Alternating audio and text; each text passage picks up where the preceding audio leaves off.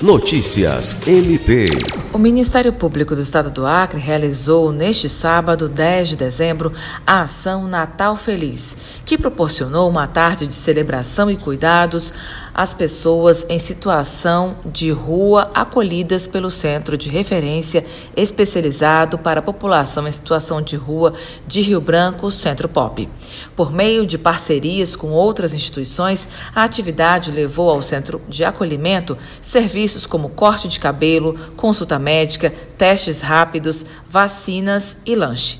Também foram entregues materiais como roupas e produtos de higiene pessoal arrecadados através de uma campanha solidária. O Procurador-Geral de Justiça, Dr. Danilo Lovisaro do Nascimento, abriu o evento destacando a importância da atividade e agradeceu aos que se empenharam para que a atividade fosse possível. Alice Regina para a Agência de Notícias do Ministério Público do Estado do Acre.